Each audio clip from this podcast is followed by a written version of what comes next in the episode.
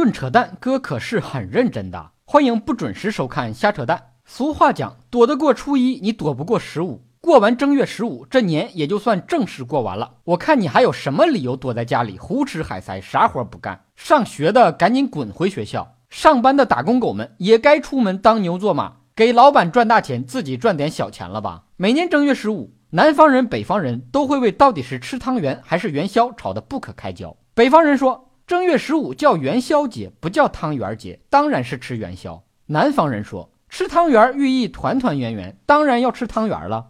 快都别吵了，你管他是吃汤圆还是元宵呢？是韭菜鸡蛋馅就行呗。卖汤圆，卖汤圆，小的汤圆是圆又圆。很多人都以为七夕是中国古代的情人节，实则不然，农历正月十五才是古代的情人节。男人们在这一天看花灯、喝花酒。正月十五，平时大门不出、二门不迈的闺中小姐姐们出门看灯，才子佳人这才有机会见面，擦出爱情的火花。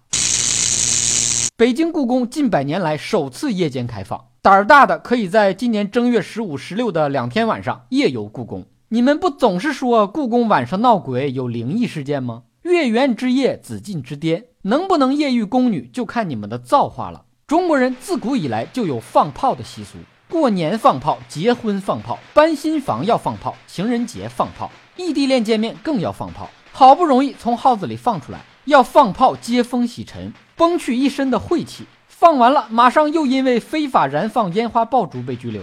这一挂鞭，我都分不清你到底是庆祝被释放，还是提前庆祝被抓。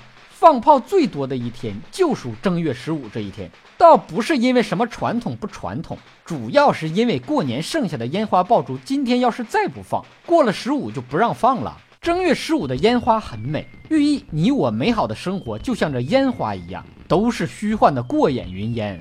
比烟花爆竹更应该禁止的，其实是放孔明灯。你们把美好的愿望用孔明灯放上了天。搞不好就点燃了另一个地方，火光冲天，烧掉了别人生活的希望。这跟放火有什么区别？